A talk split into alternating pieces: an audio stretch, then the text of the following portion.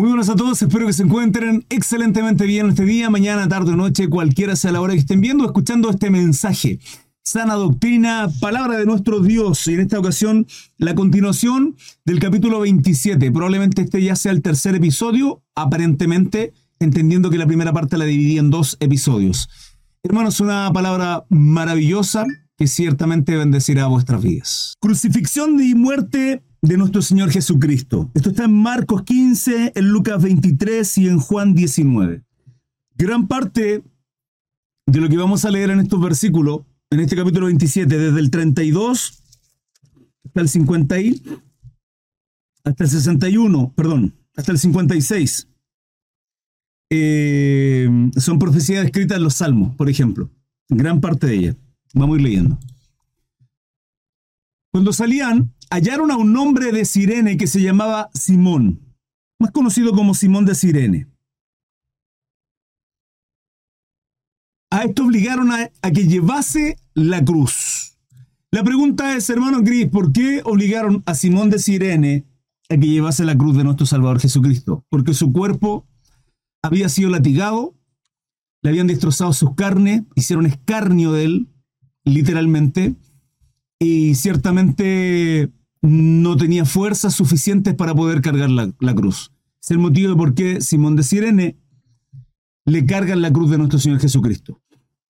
De alguna manera también hace referencia a lo que a las palabras de nuestro Señor Jesucristo, que dice: quien quiera ir en pos de mí, nieguese a sí mismo, tome su cruz cada día y sígame. Nuestra cruz tiene que ver con muchas cosas, hermano. Nuestra cruz tiene que ver con los padecimientos que sufrimos, entendiendo de que si amamos a nuestro Señor, la palabra establece que para los que aman a Dios, todas las cosas les ayudan a bien, todas las cosas les ayudan a bien. Y además, eh, que hay situaciones en las cuales usted y yo vivimos probablemente, probablemente, y que tengamos que cargar incluso con cargas que no son ni siquiera nuestras, pero están ahí y tenemos que llevarlas cargas que con el tiempo y en base a una prueba, a circunstancias en las cuales tenemos que madurar y crecer, luego de pasado esa prueba y ser capacitados, podemos entender que esa cruz es quitada en nuestra vida. Por eso me gusta el versículo de, de Isaías 10:27, la cual dice que la carga será quitada de nuestro hombro y el yugo se pudrirá a causa de la unción. Este Simón de Sirene se le otorga la carga de nuestro Señor Jesucristo para ayudar a cargar esa cruz. 33. Y cuando llegaron a un lugar llamado Gólgota, que significa lugar de la calavera, le dieron a beber vinagre mezclado con hiel. Pero después de haberlo probado, no quiso. 35. No quiso beberlo. Cuando lo hubieran crucificado, repartieron entre sí sus vestidos, echando suertes para que se cumpliese lo dicho por el profeta partieron entre sí mis, partieron entre sí mis vestidos y sobre mi ropa echaron suerte. Esto está haciendo referencia el versículo 35 del Salmo 22, 18. Yo les mencionaba que nuestro Señor Jesucristo, hermano, más de 300 profecías se cumplieron en su sacrificio. 36. Y sentado le guardaban allí 37. Y pusieron sobre, su cabeza escrita, eh, sobre su cabeza su causa escrita. Este es Jesús, el rey de los judíos. Entonces crucificaron con él a dos ladrones, uno a la derecha y otro a la izquierda. Nótese bien que la palabra dice dos ladrones. La nueva versión internacional también lo ratifica. Con él crucificaron a dos bandidos uno a su derecha y el otro a su izquierda. ¿Por qué lo menciono? Porque he escuchado por ahí doctrinas que dicen que eran más los ladrones que estaban crucificados con nuestro Señor Jesucristo. Completamente irrelevante, pero la palabra dice que son dos. Y los que pasaban le injuriaban meneando la cabeza, juzgándole ciertamente, y diciendo, tú que derribas el templo y en tres días lo reedificas, sálvate a ti mismo. Si eres hijo de Dios, desciende de la cruz. Este el 2740 está haciendo referencia a Mateo 2661. Esto es cuando está nuestro Señor Jesucristo en el concilio y, comienzan a levantar testimonio contra él para buscar alguna, algún motivo por el cual encarcelarle y matarle, en este caso crucificándolo por la causa de, de ser el Hijo de Dios. Eh, y en Mateo 16, perdón, 27, 26, 61, dice que dijeron, este dijo, puedo derribar el templo de Dios y en tres días reedificarlo. Hace referencia a Juan 2.19 también es escrito, el versículo 40. 41. De esta manera también los principales sacerdotes, escarneciéndole con los escribas y los fariseos y los ancianos, decían, a otros salvó, a sí mismo no se puede salvar. Si es el rey de Israel, descienda ahora de la cruz y creeremos en él. Hermano, es el motivo del por qué nuestro Señor y que luego de esa, advertencia no blasfema más contra contra el Espíritu Santo fue porque en el Antiguo Testamento los judíos, el pueblo hebreo se prostituía constantemente. Estamos leyendo en las mañanas devocional, primera de Samuel, ya vamos en el capítulo 13, mañana tenemos capítulo 14, mañana tenemos devocional a las 8 de la mañanita, eh, y podemos ver cómo constantemente abandonan a Jehová, Dios. Luego llega Jesucristo en el Nuevo Testamento y también lo desechan. No creen, no supieron ver el tiempo de su visitación. Fue desechado, fue menospreciado y principalmente en Jerusalén, su ciudad. El motivo del por qué tampoco pudo hacer muchos milagros en Jerusalén, no porque no fuera poderoso, sino porque no tenían fe. Eran incrédulos, tenían un corazón completamente duro. Y lo único que les quedaba era ver la obra sobrenatural de nuestro Dios a través de Jesucristo. Y aún así, las obras que hacía nuestro Señor por medio del Espíritu Santo decían que eran obras de Belcebú.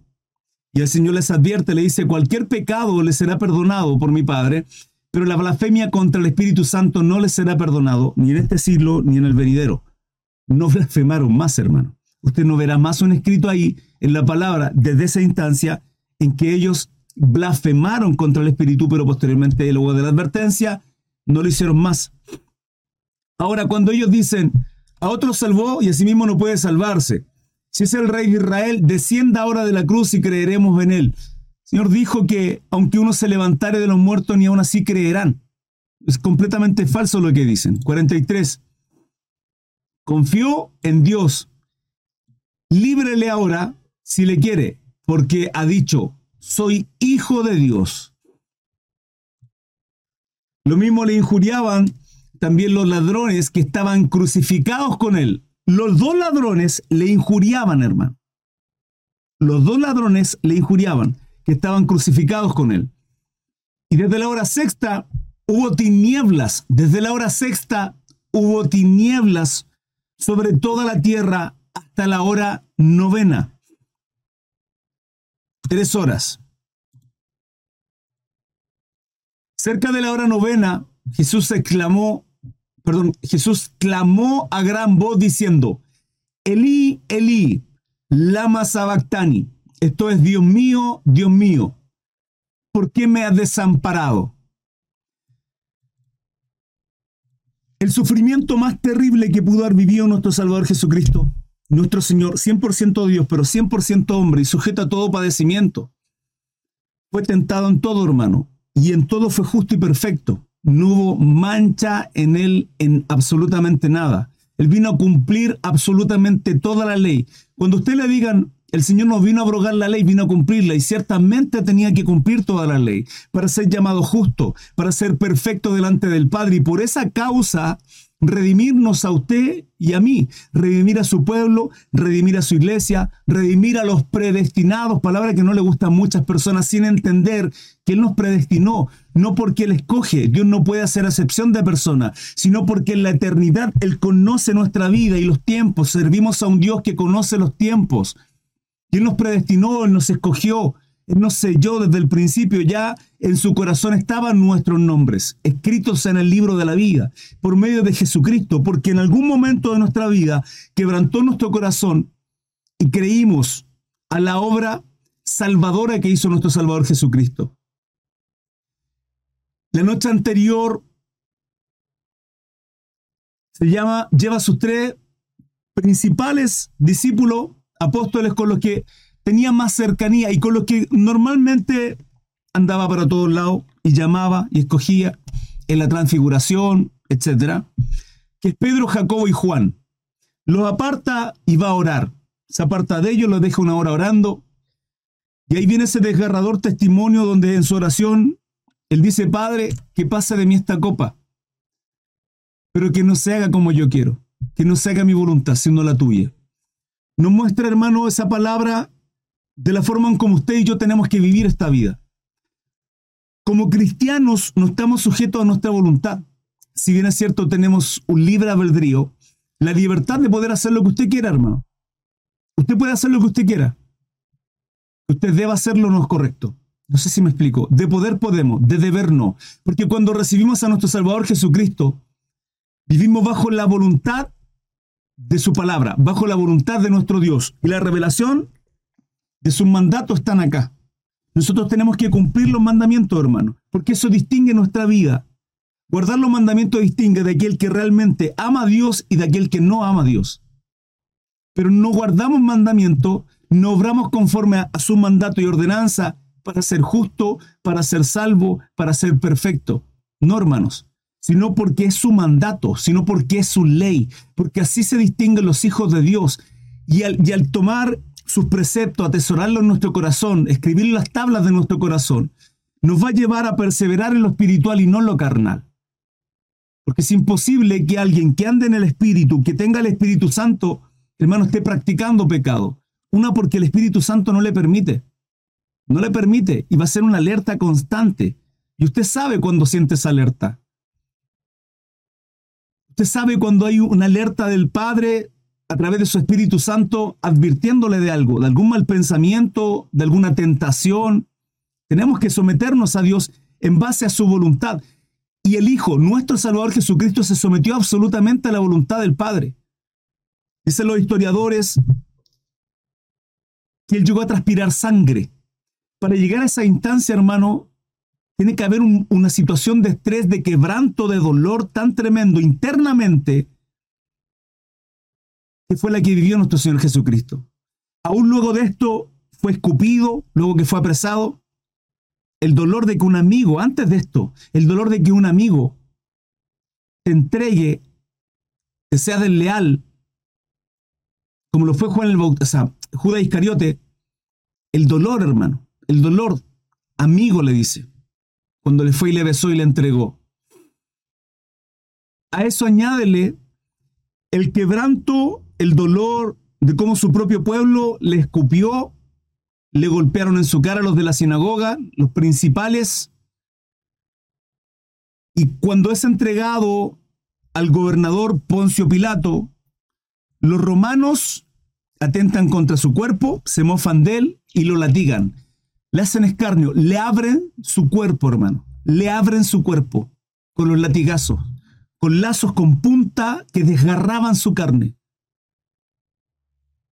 Y además de esto, cargar una cruz, un madero, para ser crucificado, enterrándole en sus manos y en sus pies acero, hermano. Pero luego de, de, entender toda esta situación en nuestro Señor Jesucristo, el momento más terrible y más desgarrador, hermano, el momento más feroz que pudo haber vivido, la tristeza y la angustia más grande que pudo haber vivido nuestro Señor Jesucristo, es este. El versículo 46, cuando el Señor dice, Elí, Elí, lama sabactani. Dios mío, Dios mío, ¿por qué me has desamparado? Es que si usted no entiende el, el, por qué, hermano, nuestro Señor Jesucristo tuvo que ser crucificado, no porque lo merezca, sino por amor a usted y a mí.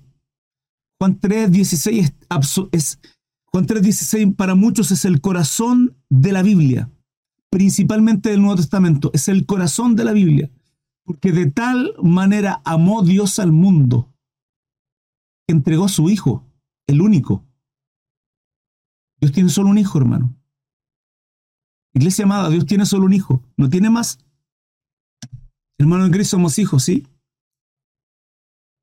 porque de tal manera entregó su único, para que todo aquel que en él crea no se pierda, más tenga vida eterna.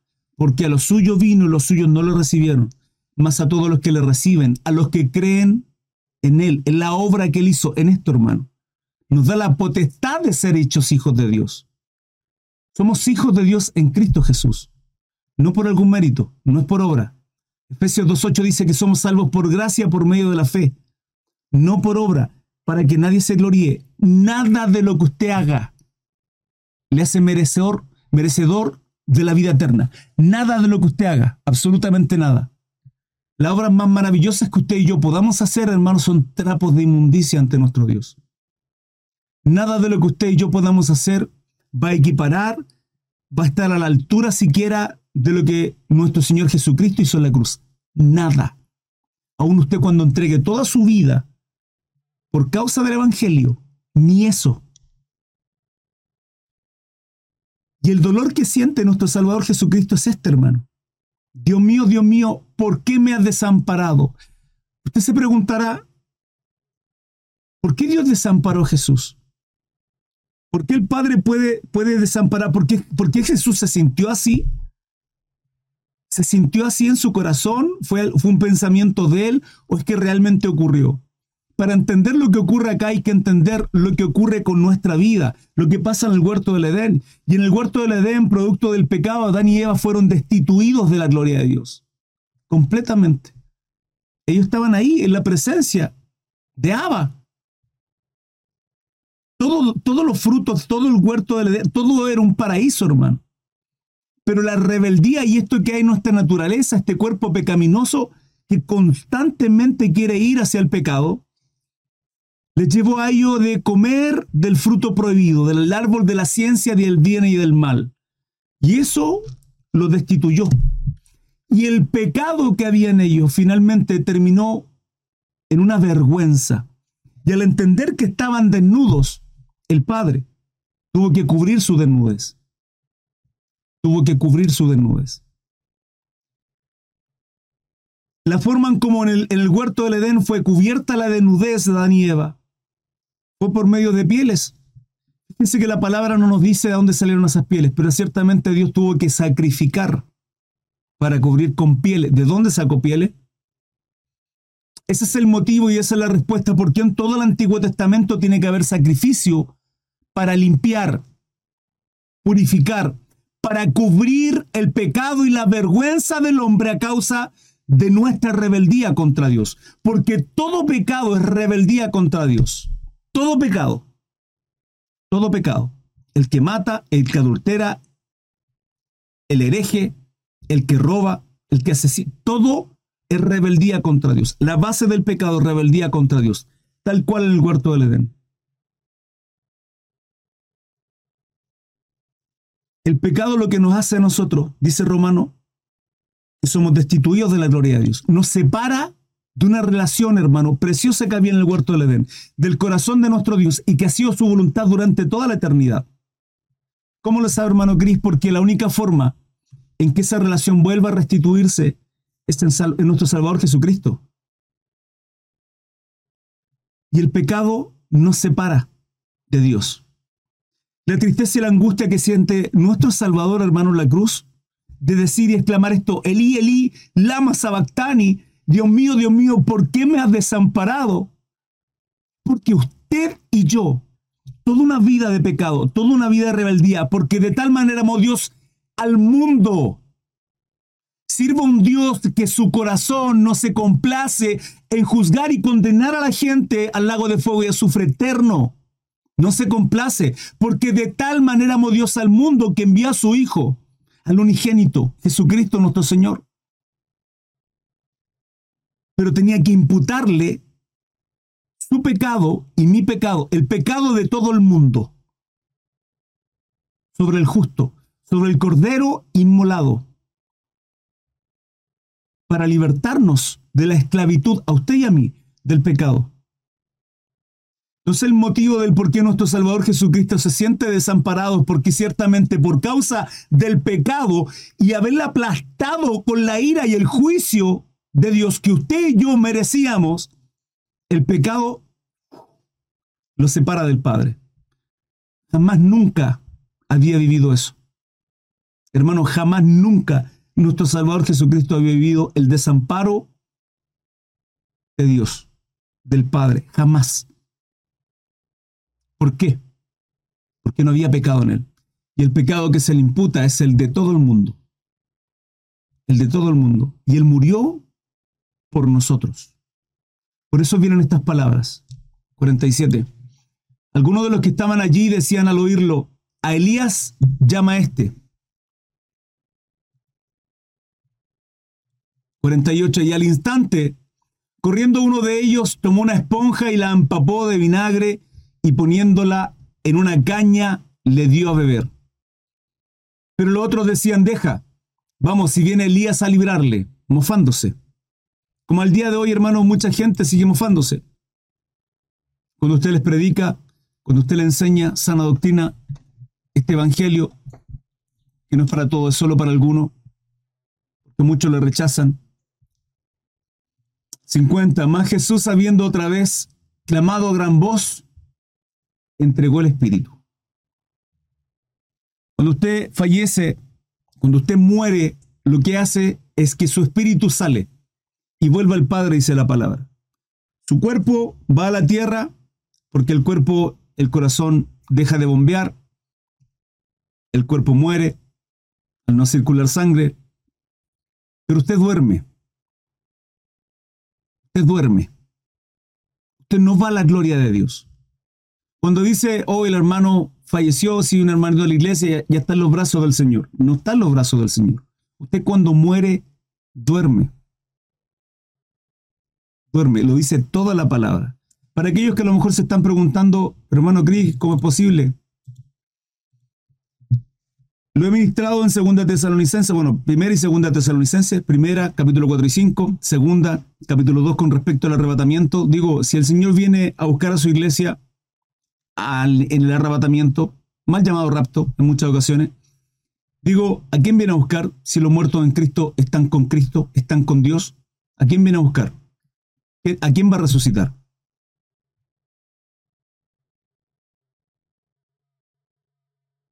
En el, arrebatamiento, dice, los muertos en Cristo resucitarán primero. Luego nosotros, los que hayamos quedado, seremos juntamente con ellos arrebatados juntamente con quiénes. Se supone que aquellos que mueren están con Dios. Usted cuando muere, duerme. Ahora, pero usted va a hacer esto, un abrir y cerrar de ojos. Para los cristianos que durmieron hace mil años atrás, va a ser un abrir y cerrar de ojos.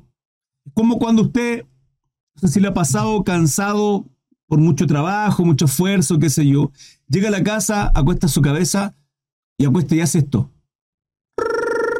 Y despierta. Dice, ¿pero cómo? Es como que cerró los ojos y lo abrió, hermano, y la alarma del ya sonó. Y tiene que levantarse. Va a ser exactamente igual. Exactamente igual. Más Jesús, habiendo otra vez clamado gran voz, entregó el Espíritu. Y aquí el velo del templo se rasgó en dos, de arriba abajo.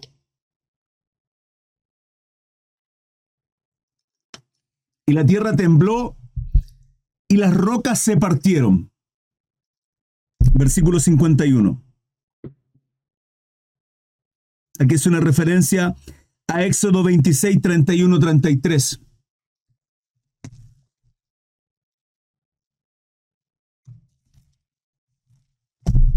Éxodo 26. No recuerdo esta palabra, hermano del 31 al 33, el tabernáculo. También harás un velo de azul, púrpura, carmesí y lino torcido. Será hecho de obra primorosa con querubines y los pondrás sobre cuatro columnas de, de madera de acacia cubiertas de oro, sus capitales de oro sobre basas de plata y pondrás el velo debajo de los corchetes y meterás allí del, del, velo dentro del arca del testimonio. Y aquel velo os hará separación entre el lugar santo y el lugar santísimo. Ya. Lo que ocurre acá en Éxodo 26, 31 al 33, está describiendo lo que tal vez para muchos no conocen, no entienden, o tal vez sí, que es el lugar santísimo al lugar santo. El templo constaba con los atrios, luego un lugar santísimo, un lugar santo, donde operaban ahí los sacerdotes. Estaban los panes de la propiciación, estaba mm, eh, la menorá, si mal no recuerdo cómo se llama, puedo estar equivocado, ahí operaban los sacerdotes. Pero dentro de esto, del lugar santo, había otro lugar más pequeño que se llamaba el lugar santísimo. En el lugar santísimo, y una vez al año operaba el sumo sacerdote, que era como el líder de todos estos sacerdotes, por llamarlo de alguna manera. En el Antiguo Testamento, todos los que trabajaban con referente al tabernáculo, al templo, era la tribu de Leví. Y de la tribu de Leví bajo el linaje de Aarón, bajo el linaje de Aarón, operaban los sumos sacerdotes y la familia sacerdotal. Lo que separa del lugar santísimo al lugar santo era un velo. Este velo que he mencionado acá. Un velo donde en el lugar santísimo lo que estaba dentro era el arca del pacto. Esto lo estamos estudiando para aquellos que estamos todos los días eh, a las 8 de la mañanita, 8 de la mañana, a través de las cuatro redes sociales, el arca del pacto, que es un cofre, es una especie de cubículo, ¿sí? Grande, de madera de acacia, cubierta todo de oro, con una tapa que se llama el propiciatorio, la tapa de la propiciatorio creo que se llama. Eh, y además de esto, con dos ángeles tocando su sala, bueno, todo esto de oro. ¿Qué hay en su interior? En su interior estaban las tablas de la ley, que se le entregaron a Moisés, la vara de Aarón, que había reverdecido, y el maná, lógicamente en un recipiente. Maná que era el alimento con el cual caía del cielo y Jehová Dios alimentaba al pueblo hebreo en el desierto. ¿Qué tipifica esto, hermano? El arca tipifica la presencia de Dios. Una vez al año el sumo sacerdote tenía que ingresar, luego de haberse expiado y purificado por el sacrificio de un animal, para estar ahí delante de la presencia de Jehová. No sin, antes con sangre, lógicamente, ¿sí? la purificación. Este velo, dice la palabra, es rasgado. Y dice de arriba abajo, no fue de abajo arriba. Lo que muestra esto es que quien rompe esta diferencia entre el lugar santísimo y, ojo, el lugar santo ¿Quiénes estaban en el lugar santo? Los sacerdotes. Porque en lo atrio estaba el pueblo. En el lugar santo operaban solo los sacerdotes, los que ministran la presencia de Dios. No solo ahora tiene llegada lugar, en el lugar santísimo el sumo sacerdote, sino ahora que el velo está rasgado, los sacerdotes. ¿Por qué lo menciono? Porque la palabra nos dice, permítanme buscarlo. Quiero leerles la palabra, hermano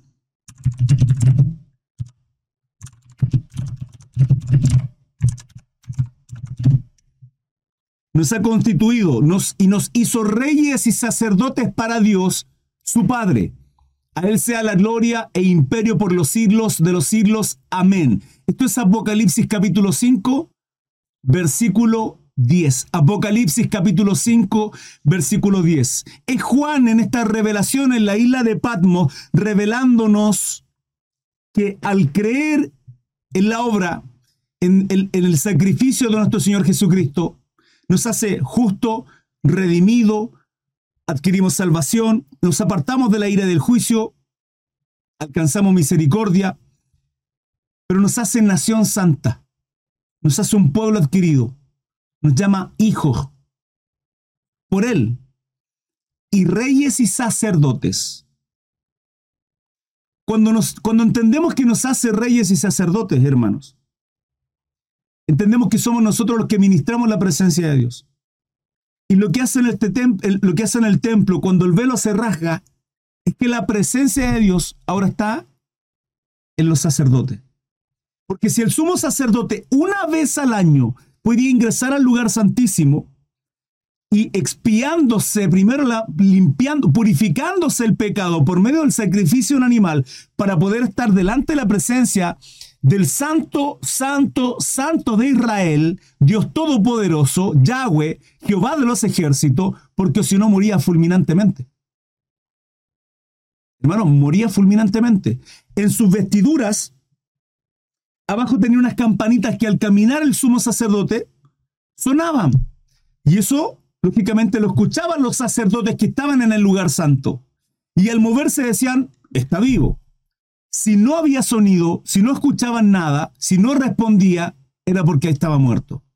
Ahora la forma de sacar a alguien que estaba ahí, el sumo sacerdote, nadie podía ingresar, porque la santidad que había ahí, hermano, en el lugar santísimo era tremenda. Era el arca del pacto, era la presencia de Dios.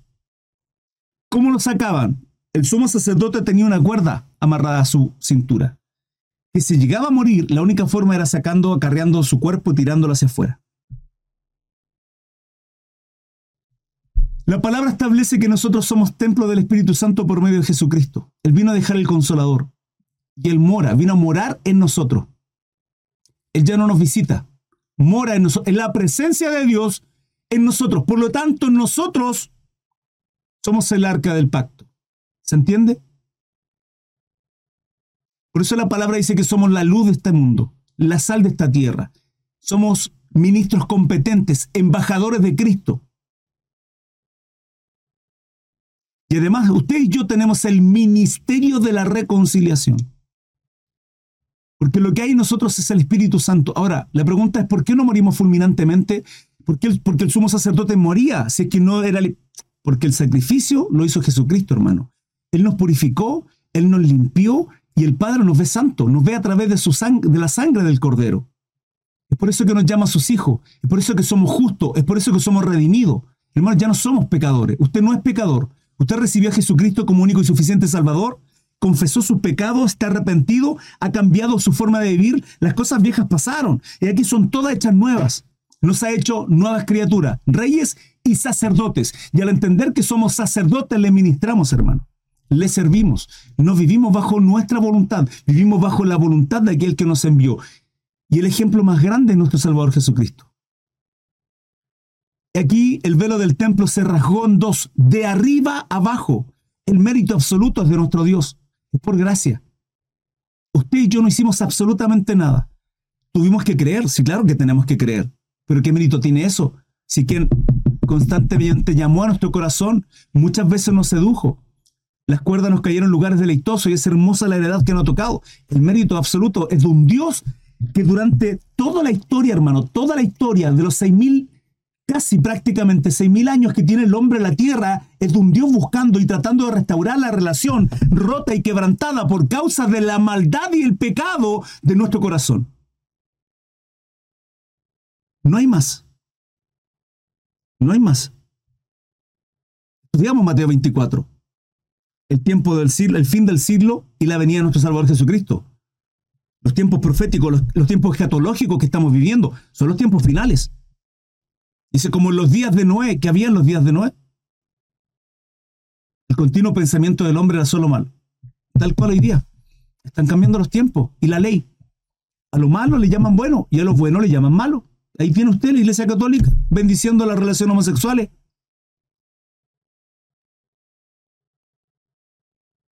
Hermano, estamos a un paso a que bendigan los matrimonios homosexuales. A un paso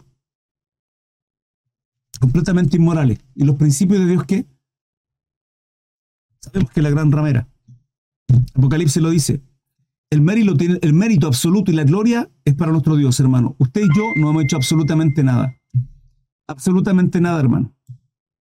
Perdón por ese sonido. Y la tierra tembló y las rocas se partieron. 52. Y se abrieron los sepulcros, atento a esto, porque pareciera que cuando el Señor entrega su espíritu en el 50 y tiembla y se raja el velo, inmediatamente dice, y se abrieron los sepulcros. No es así. Hay, un pequeño salto temporal, ya lo vamos a entender más adelante. Dice, y se abrieron los sepulcros y muchos cuerpos de santos que habían dormido. Dormi eh, hermano, esto está en toda la palabra. En toda la palabra. Duermen. Ahora, sé perfectamente que muchos de ustedes ahora están diciendo, no, el hermano Cristo está equivocado. Está equivocado porque está la historia del rico y Lázaro y el rico y Lázaro van al lugar de tormento y Lázaro está en el paraíso, que es el seno de Abraham y, entonces está mal porque, no, no, no, lo que usted no entiende es que estamos hablando antes de Cristo y después de Cristo son dos temas completos. Hermanos, el antiguo pacto y el nuevo pacto son dos cosas completamente diferentes. Completas y radicalmente distintas. Ahora, con relación a este versículo 52, yo sé que van a haber preguntas, hermano. Saben, hay muchísimas teorías con respecto a esto. Muchas. ¿Quiénes son esos, estos santos? ¿Cómo fueron, cómo fueron resucitados? Se abrieron los sepulcros y muchos cuerpos que estaban que habían dormido, se levantaron, cómo se levantaron con cuerpo glorificado, o ellos mismos, o hay muchos cuestionamientos con respecto a esto. La Biblia no da mucha luz con respecto a esto, pero sí da una luz maravillosa.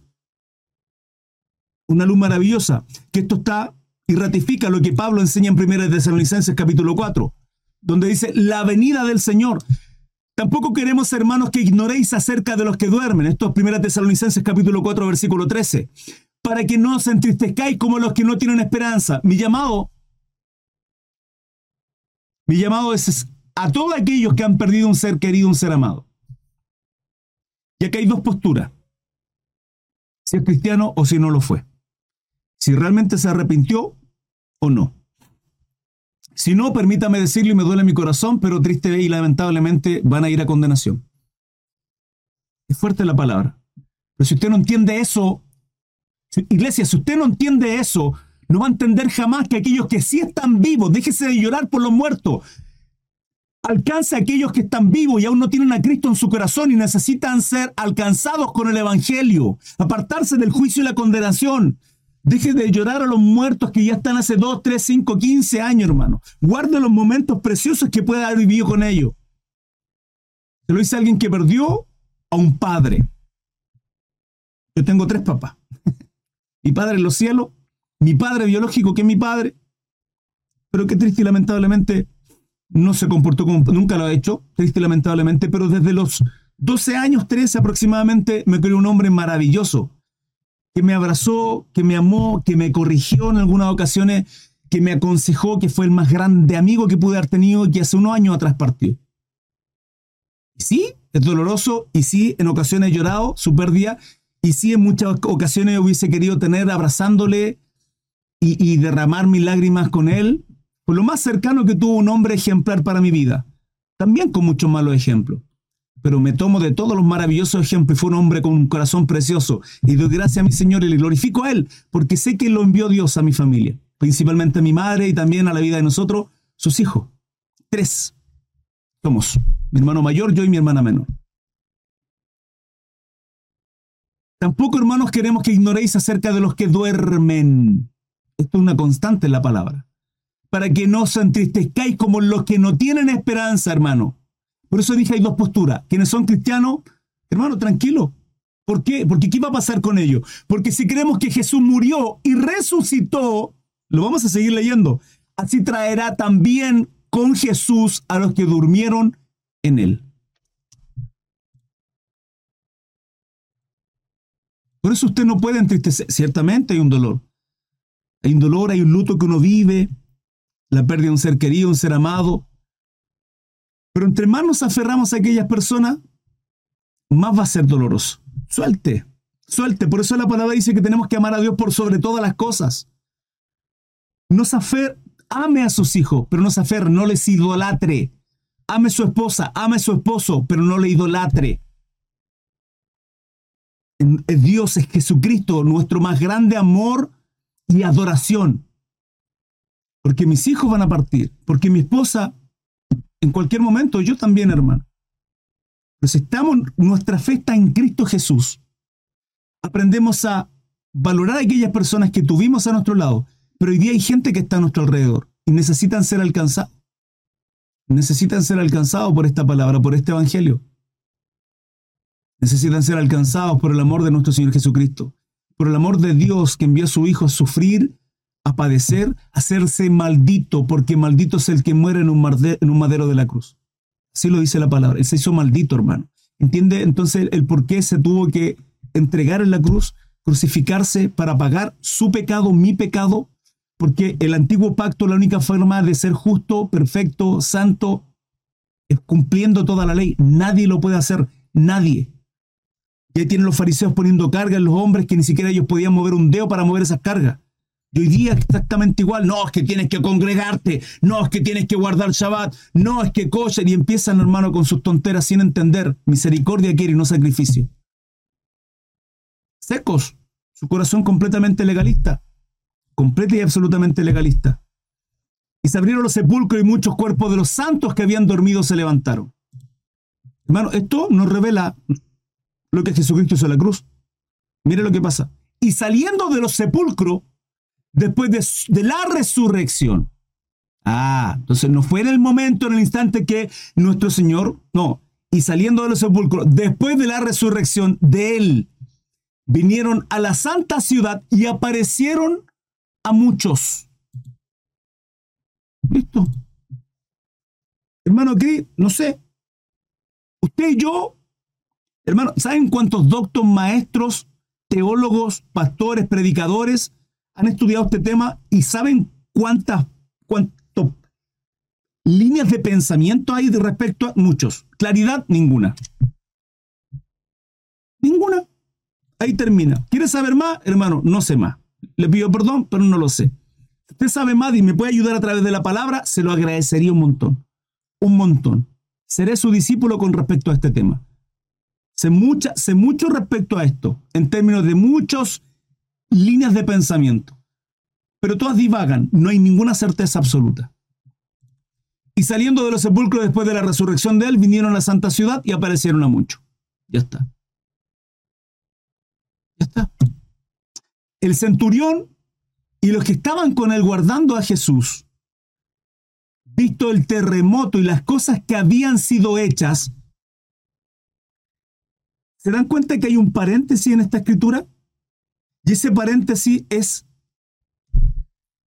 y se abrieron los sepulcros, versículo 52, y saliendo de los sepulcros, versículo 53, y luego está 54. El paréntesis es el 52 y 53 porque está hablando que esto ocurrió luego de la resurrección de él, pero acá vuelve nuevamente a la crucifixión. Es un paréntesis en la escritura. ¿Por qué? No sé, pero está ahí. ¿Por qué no se puso después? No sé, pero está ahí. El centurión y los que estaban con él guardando a Jesús, visto el terremoto y las cosas que habían sido hechas, temieron en gran manera y dijeron, miren, por lo menos, hermano, por lo menos sus corazones fueron quebrantados y por lo menos a último minuto pudieron, aún cuando nuestro Señor estaba crucificado, verdaderamente este era hijo de Dios. Por lo menos.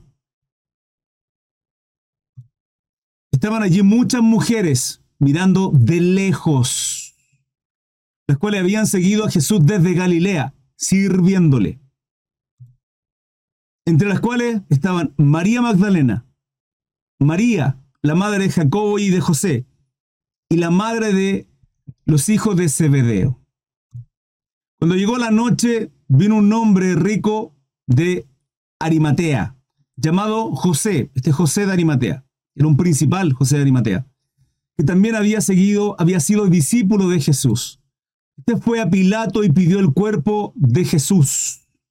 Entonces Pilato mandó que se le diese el cuerpo.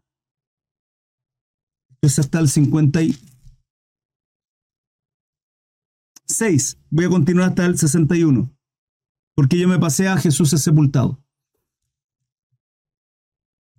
Y tomando José el cuerpo, lo envolvió en una sábana limpia Voy leerlo completo, hermano. Todo lo que queda del 27 para abrir finalmente dudas, preguntas y consultas.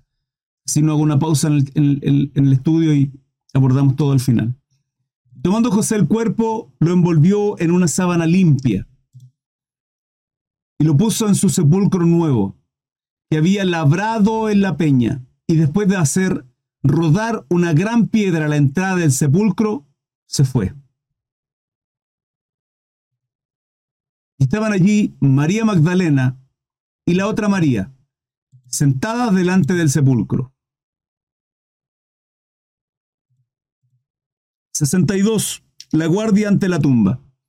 Al día siguiente, que después de la, de, la preparación, se reunieron los principales sacerdotes y los fariseos ante Pilato, gobernador romano, diciendo, Señor, nos acordamos que aquel engañador dijo, viviendo aún, después de tres días resucitaré.